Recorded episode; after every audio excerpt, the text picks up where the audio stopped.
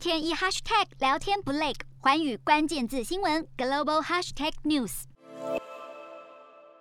洪水冲毁房屋与树木，村民们只能紧紧抓着树枝，爬上气垫艇来保住一条命。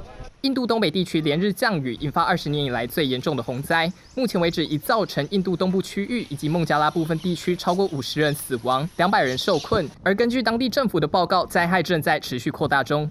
印度北部区域自三月份以来，持续被极端的热浪所席卷。这个月初，气温甚至一度飙升到四十九点二度 C，创下该国最高温纪录。民众宛如活在炼狱之中。